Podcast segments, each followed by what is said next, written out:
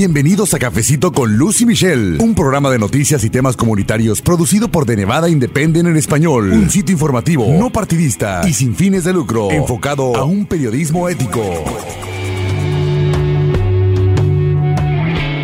Sigue pasando el tiempo y aún no se llega a una solución permanente en el Congreso para los beneficiarios de la acción diferida para los llegados en la infancia o DACA. ¿Qué está pasando mientras este caso se debate en las Cortes? ¿Por qué se ha llegado hasta ese punto? ¿Qué es lo más reciente que sucedió en una audiencia efectuada el 12 de noviembre en la Corte Suprema de los Estados Unidos? Y también qué pueden hacer los Dreamers o beneficiarios de DACA para continuar renovando su DACA ante la incertidumbre que enfrenta este programa. Bienvenidos al episodio más reciente de Cafecito con Lucy Michelle. Este es el podcast en español de The Nevada Independent. Mi nombre es Luz Gray, yo soy editora asociada y también le mandamos un saludo a la otra voz de este cafecito, mi colega reportera Michelle Rindels. Ella se encuentra en el norte de Nevada, pero en esta ocasión, en este episodio en especial, contactamos a nuestro corresponsal en Washington DC, Humberto Sánchez. Él siguió muy de cerca los detalles de esta audiencia con respecto a DACA, entre otros puntos importantes, así que vamos a escuchar su reporte. Y también tuve la oportunidad de conversar con Astrid Silva, ella es fundadora de la organización sin fines de lucro Dream Big Nevada y también es beneficiaria de DACA, así que le agradecemos mucho porque tomó la llamada de Cafecito con Lucy Michelle, ya que ella también estuvo allá en la capital del país, así que acomódese en su lugar preferido. Este es su nuevo Cafecito con Lucy Michelle. Vamos a escuchar. Bueno amigos, ya les habíamos reportado anteriormente acerca de que llegó el 12 de noviembre, un día importante para los Dreamers. Y bueno, mi colega Humberto Sánchez se encuentra en Washington, D.C. y siguió muy de cerca los pormenores, los detalles de todo lo que pasó con el caso DACA este 12 de noviembre. Así que te saludo Humberto, bienvenido, ¿cómo estás? Muchas gracias Luis, saludos de la capital del país. Saludos también hasta Washington, D.C. Y bueno, el escenario político más importante del país está allá y precisamente como ya dijimos, este martes 12 de noviembre hubo mucho movimiento fuera y dentro de la Corte Suprema por lo que está ocurriendo con el caso DACA en los tribunales. Ha sido un camino largo de retos legales para la permanencia o no de DACA. Humberto, ¿qué pasó en sí en esta audiencia del martes? Sí, los, los, nueve jueces que integran la Corte Suprema de los Estados Unidos escucharon argumentos orales tanto a favor como en contra acerca de la decisión del gobierno de President Trump en 2017 de eliminar DACA. Uh, recordemos que organizaciones y un grupo de Dreamers demandaron a la administración por cancelar ese programa.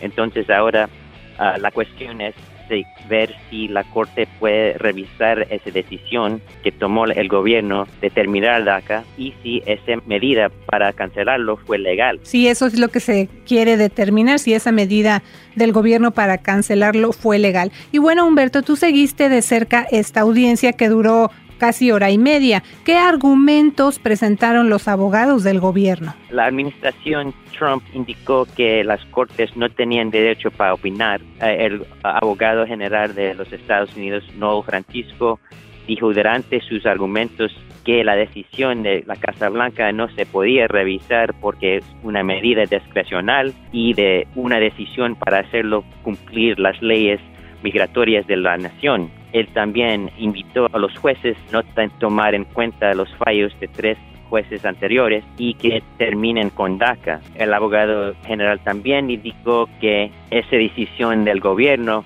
está de acuerdo con la ley de procedimientos administrativos que estipula cómo el gobierno establece las políticas y regulaciones. Así que entonces este abogado de la administración Trump, Noel Francisco, entre las cosas que él argumentó, pues invitó de hecho a los jueces a que no tomen en cuenta los fallos de tres jueces anteriores y que terminen con DACA. También el presidente Trump mandó un mensaje en su cuenta de Twitter acerca de los Dreamers. Eso lo hizo a unas horas antes de que se llevara a cabo la audiencia del 12 de noviembre. El presidente cuestionó en su Twitter la reputación de los beneficiarios del programa, diciendo que muchos de ellos ya no son tan jóvenes y aquí voy a citar sus palabras. Dijo, están muy lejos de ser ángeles, algunos son criminales muy duros. El presidente Obama dijo que no tenía derecho legal para firmar la orden, pero que de todos modos lo haría. Si la Suprema Corte revierte el fallo, haremos un acuerdo con los demócratas para que ellos se queden aquí y cierro la cita. Esas fueron las palabras del presidente Trump. Él también ha insistido, pues ya con anterioridad, en que no aceptaría ninguna ley para los Dreamers sin que el Congreso apoye fondos para la construcción del muro en la frontera con México. Y bueno, en la audiencia del martes, los abogados del gobierno también argumentaron que el expresidente Obama abusó de su autoridad al haber tomado una decisión migratoria pues sin antes pasar por el Congreso. Pero, ¿qué nos puedes reportar, Humberto, acerca de los argumentos a favor del caso de los Dreamers? Así, durante los argumentos orales, defensores de los derechos de los inmigrantes y quienes los apoyan en el Congreso solicitaron otra vez nuevas leyes para seguridad a los inmigrantes. los beneficiarios de DACA estuvieron representados ante la Corte Suprema por el abogado Ted Olson. Él fue abogado general de los Estados Unidos durante la presidencia de George W. Bush. En la audiencia del martes, Olson dijo que la medida para poner fin a DACA sí se puede revisar en los tribunales porque es un asunto legal en vez de una decisión discrecional de dependencia gubernamental que se protege por la ley. Ah, pero uh, Olsen también afirmó que la administración Trump primero se refirió a la ilegalidad de, DACA como la razón para terminar este programa y que por tanto el, el gobierno no, no tiene otra decisión discrecional para que tomar. Eso fue lo que argumentó entonces el abogado que está representando la causa o el caso de los Dreamers, de que el gobierno no tenía otra decisión discrecional que tomar. También este abogado Olson presentó el argumento de que si el gobierno prevalece en terminar DACA, esa decisión podría causar una interrupción en la vida de cientos de miles de personas y sus familias. Y hablando de números, vale la pena saber cuántos Dreamers están inscritos actualmente en DACA. Aquí en Nevada hay aproximadamente 13 mil beneficiarios del programa y a nivel nacional se estima que hay 700 mil. Pero para entender mejor todavía, pues cómo se ha llegado hasta este punto, a este, digamos, limbo legal en el que se encuentran los beneficiarios de DACA, hay que irnos un poco al pasado, hay que hacer memoria. Humberto, ¿por qué DACA se encuentra en debate en las Cortes? Así ah, vale la pena hacer memoria para tener una imagen un poco más claro de por qué el caso de DACA se encuentra en este estado. En agosto de 2012, el presidente Barack Obama, en virtud de una acción ejecutiva, anunció la creación de DACA, que es un programa que entre sus rasgos principales protege de la deportación a los inmigrantes o Dreamers, quienes fueron traídos de niños ilegalmente a los Estados Unidos. DACA también les permite trabajar y, ir a la escuela. Pero poco después de ah, que el presidente Trump ah, tomó posesión de su cargo, anunció su decisión de terminar DACA. Eso fue el 5 de septiembre de 2017. A raíz de ese anuncio, el programa ha pasado por ah, cambios y debates en las cortes sin hasta el momento el Congreso haya llegado a, a, una solución permanente. Así es, entonces desde agosto de 2012 fue cuando el presidente Barack Obama emite una acción ejecutiva acerca de poner en práctica, digamos, este programa o esta acción diferida para los llegados a la infancia, que es uno de los argumentos que también está utilizando el gobierno de la administración Trump, diciendo, bueno, no fue una ley, sino una acción ejecutiva. Entonces, por eso están cuestionando también la legalidad de DACA. Humberto, pero en el caso de DACA, los jueces de la Corte Suprema, que es el máximo tribunal del país, por supuesto, tienen un papel clave en la decisión de lo que va a pasar. ¿Qué nos puedes comentar al respecto? Así es, Luz. Ah, el futuro de DACA tiene mucho que ver con la postura que, que toman cinco jueces conservadores de las nueve que entregan la, la Corte Suprema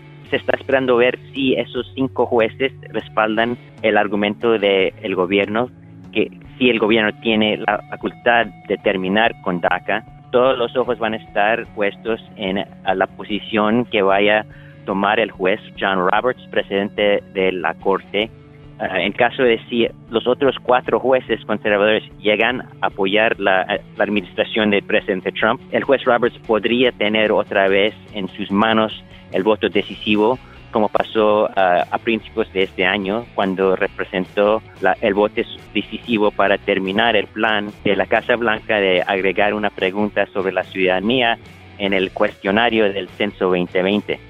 Así es, pues los jueces desde luego tienen prácticamente la última palabra, por eso ellos están escuchando, se llevó a cabo esta audiencia del 12 de noviembre para escuchar los argumentos orales de ambas partes, pero pues tiene mucho que ver cómo van a reaccionar, qué postura van a tomar sobre todo como tú mencionaste, ver la postura que tomen cinco jueces que son conservadores de los nueve que integran la Corte Suprema y entonces pues está esperando ver si esos cinco jueces conservadores respaldan o no el argumento de que el gobierno tiene la facultad de terminar con DACA. Y vamos a seguir muy de cerca esa decisión, pero también quisiera recordar que cuando se anunció la cancelación de DACA, beneficiarios de algunos estados, incluyendo una beneficiaria que se llama Norma Rodríguez, ella es una Dreamer de Nevada, junto con organizaciones interpusieron demandas contra esta decisión de la administración Trump, pues de terminar el programa. Y como ya mencionamos, desde entonces DACA ha estado en esta especie de compás de espera con el gobierno a favor de eliminarlo y con sus beneficiarios pidiendo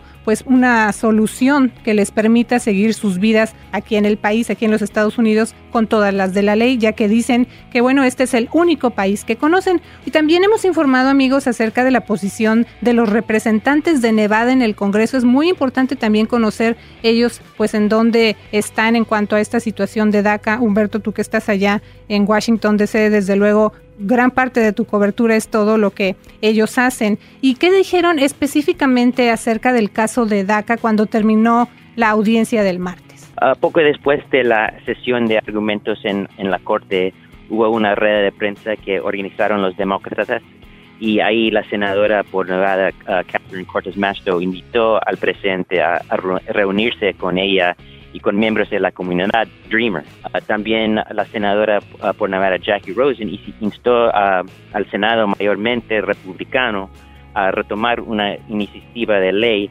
de los Dreamers aprobada este marzo de la Cámara de Representantes, que es de mayoría demócrata, que daría estatus legal y un camino hacia ciudadanía beneficiarios de DACA y a los beneficiarios de estatus protección temporal.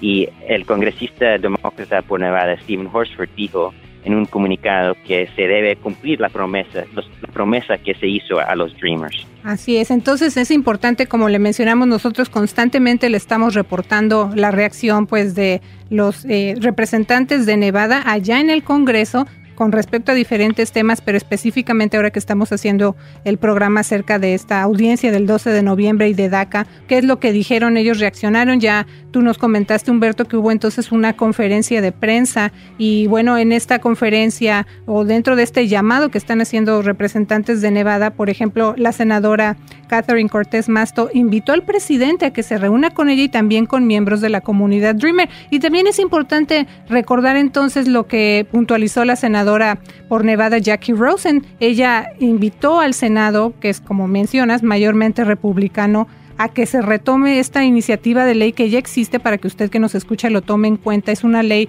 para los Dreamers. Esto se aprobó en marzo en la Cámara de Representantes, entonces existe ya esa aprobación, nada más en la Cámara de Representantes que es de mayoría demócrata y bueno, esta ley eh, pues daría o concedería un estatus legal y un camino a la ciudadanía, no nada más a los beneficiarios de DACA, sino también a los beneficiarios del TPS, pero bueno, está ahí nada más en la Cámara de Representantes esta propuesta de ley, falta todavía qué es lo que están pidiendo, que se apruebe en el Senado, que es ahí de mayoría republicana. Esa propuesta a la que se refirió la senadora Jackie Rosen se llama American Dream and Promise Act del 2019, que como le menciona usted, pues ya la Cámara de Representantes la aprobó a mediados de este año, pero hay muy, muy pocas probabilidades de que esta iniciativa se convierta en ley porque no cuenta con el apoyo ni del presidente Trump ni de un Senado que es mayormente republicano. Pero bueno, Humberto, ¿qué sigue ahora? Esa es otra gran pregunta. ¿Qué sigue ahora que ya pasó la audiencia del 12 de noviembre en cuanto al caso DACA? Sí, ah, lo que es se espera ahora es conocer una decisión acerca del futuro de DACA para junio 2020, unos meses antes de las elecciones presidenciales. Así es, entonces hasta junio de 2020 es cuando se espera que ya se dé a conocer una decisión acerca de lo que va a pasar con DACA y esto, como bien mencionas, pues ya es a unos meses o será unos meses antes de las elecciones presidenciales. Y pues vamos a seguir muy pendiente con tu reporte, no solo acerca de DACA, Humberto, sino de otra información destacada para los nevadenses. Así que pues muchas gracias por tu reporte y hablamos pronto. Claro que sí, Luz. Saludos a nuestros públicos en Nevada y otros lugares en donde se escuchan cafecitos. Y bueno, también aparte de haber hecho este enlace con mi colega Humberto Sánchez allá en Washington DC, precisamente tengo en la línea telefónica a Astrid Silva, ya le mencionamos a usted, ella es fundadora de esta organización sin fines de lucro que se llama Dream Big Nevada y también es beneficiaria de DACA. Así que Astrid, muchas gracias por tomar la llamada. ¿Cómo está? Muy bien, gracias a Luis por la, invitación. Y bueno, dos cosas le quiero preguntar. Primeramente, usted estuvo allá, como ya lo mencionamos, en Washington DC, Astrid, siguiendo los detalles, siempre sigue usted los detalles de todo lo que pasa, desde luego, con DACA, pero ¿cuál es su reacción acerca de esta audiencia que se llevó a cabo este 12 de noviembre? Bueno, más que nada es, ah, seguir los detalles porque es muy importante estar informado porque todo lo que está pasando con DACA y con inmigración, sabemos que bajo esta administración están cambiando al día todos los detalles. Entonces es muy importante estar informados de lo que está pasando. Pero para mí fue, uh, no pude entrar a la corte, era, éramos demasiadas personas para poder entrar a la corte, uh, pero lo que, lo que más yo sentí fue de que, de que nuestra comunidad está unida y, y también que entendemos qué es lo que va a pasar con esta corte, ah, porque muchas personas piensan de que si ganamos este caso ya DACA es para siempre. Y sin embargo eso no es exactamente lo que significa ah, y, entonces tenemos que explicarle a las personas de que ojalá y ganemos, es, muy importante que ganemos, pero también eso no es el final, por eso es tan importante que nos involucremos para que tengamos una solución en el Congreso. Astrid, ahora que pasó esta audiencia del 12 de noviembre, que como ya dijimos, una fecha muy importante para beneficiarios de DACA y sus familias también, ¿qué sigue? ¿Qué pueden esperar los beneficiarios de DACA? lo más importante en este momento es de que tomen en cuenta todos los que están haciendo papeleo de inmigración, no solamente DACA, es de que el 2 de diciembre van a subir los precios eh, en una cantidad astronómica, entonces por favor, ah, si pueden renovar sus documentos, si van a meter solicitudes, háganlas antes del 2 de, diciembre, que es cuando cambia. Uh, DACA va a costar de 495 dólares, va a costar 765 dólares. Entonces, esto es, esto es algo que, que es un cambio muy difícil que después de siete años y medio uh, incrementen este precio tanto, uh, pero que sepan que todavía pueden renovar. Es importante de que uh, vayan y, busquen esta información, pero también de que nuestra comunidad entienda de que no hay aplicaciones nuevas para DACA.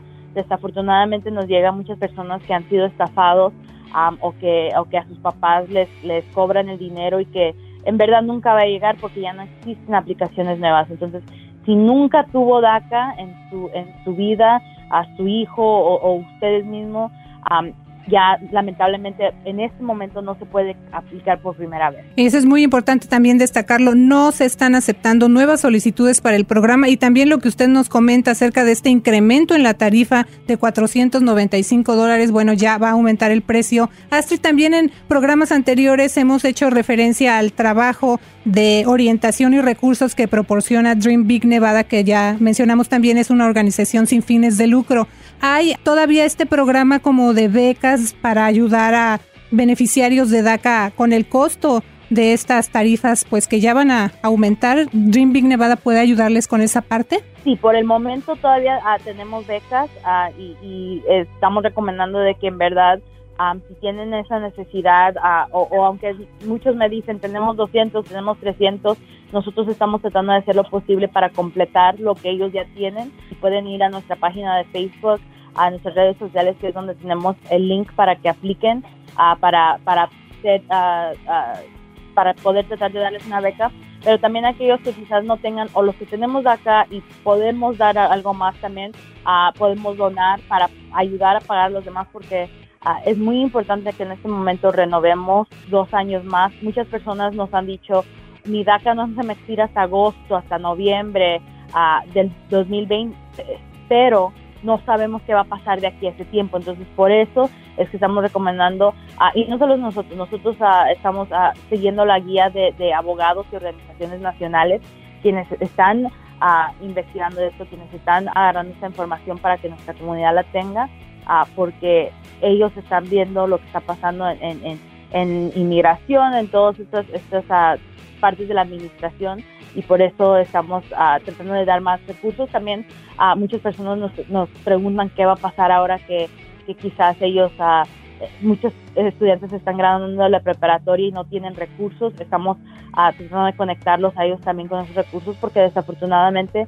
ya muchos de nuestros estudiantes son de nuevo, como estábamos hace algunos años, son indocumentados uh, y entonces queremos tratar de ayudar en lo más que podemos a nuestra comunidad y también de informarlos, de decirles, uh, muchas personas lamentablemente, como mencioné, continúan pensando que personas están tratando de ayudarlos y no es así, simplemente los están estafando. Entonces es muy importante de que nuestra familia sepan qué es la, la, información y también de ir con, con grupos y, y, personas, abogados que están designados para poder hacer esa renovación. Importante entonces recordar, Dream Big Nevada está disponible, están aquí en Las Vegas sus oficinas, ¿verdad? Sí, estamos en el Centro Comunitario Rafael Rivera en el 2900 Stewart Avenue.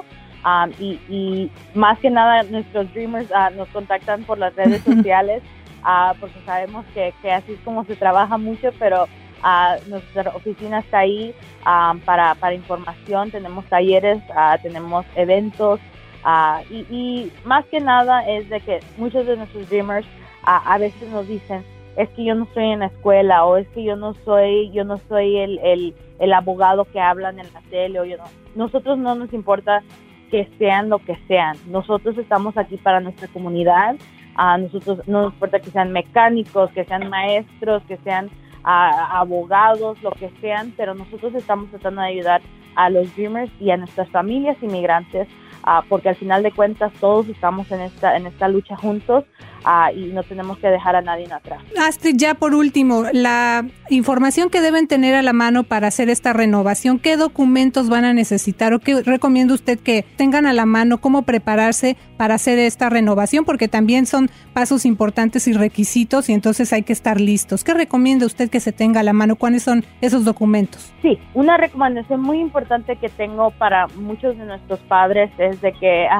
creo que por protegernos muchas veces a nuestros padres han tratado de ayudarnos lo más que pueden hacer estos documentos. Por favor, enséñenle a sus hijos sus documentos. hemos tenido Dreamers que no se saben su seguro social, que no se saben su fecha de entrada de los Estados Unidos. Sé que nos quieren mucho, como nuestros padres nos están protegiendo, pero también tenemos que, que dejar que nuestros hijos sepan cuál es su propia información porque cuando los tenemos en los talleres, cuando los tenemos en los eventos, muchos de estos estudiantes, especialmente los más jovencitos, no saben sus datos y es crítico que, que sepan ellos esa información. Pero lo que se necesita ah, para renovar y, es, es lo esencial que son el seguro social, una identificación, si tienen una copia de su aplicación anterior, que es muy importante que tengamos copias de nuestras aplicaciones anteriores, ah, y también el costo de inmigración, que son los 495 dólares que, que, van directamente a inmigración. ya aparte, de nuevo, si lo están haciendo, sé que la en UNLV, la clínica de inmigración lo hace a, a costo gratuito, a la casa de inmigrante tiene un cobro, abogados tienen su costo, entonces eso se, se, agrega, pero por favor certifíquense que son organizaciones y abogados que estén designados para hacer esas aplicaciones. Pues muchas gracias Astrid por toda la información y también por compartir lo que usted vivió, lo que usted vio allá en Washington DC, que estuvo este 12 de noviembre, eh, pues siguiendo muy de cerca lo que sucedió en esta audiencia tan importante. Muchísimas gracias por tomar la llamada de cafecito con Lucy Michelle. Gracias y que vamos a seguir, la decisión la podemos tener entre abril a junio, entonces este momento no fue la decisión, la decisión la vamos a tener entre abril a junio. Así es, seguir muy de cerca lo que está pasando y nosotros vamos a seguirle informando también. Gracias de nuevo, Astrid. Gracias. Ella fue Astrid Silva, recuerde usted que es fundadora de la organización no lucrativa Dream Big Nevada y también desde luego pues beneficiaria de la acción diferida para los llegados en la infancia. Amigos, vamos a seguirles informando lo que pase con el caso DACA. Les saluda Luz Gray, yo soy reportera con The Nevada Independent en español en nuestro estado Nuestras noticias, nuestra. Gracias por habernos acompañado a una emisión más de Cafecito con Luz y Michelle. Un programa de noticias y temas comunitarios producido por The Nevada Independent en español. Un sitio informativo, no partidista y sin fines de lucro, enfocado a un periodismo ético. De Nevada Independent en español. Nuestro estado, nuestras noticias, nuestra, voz.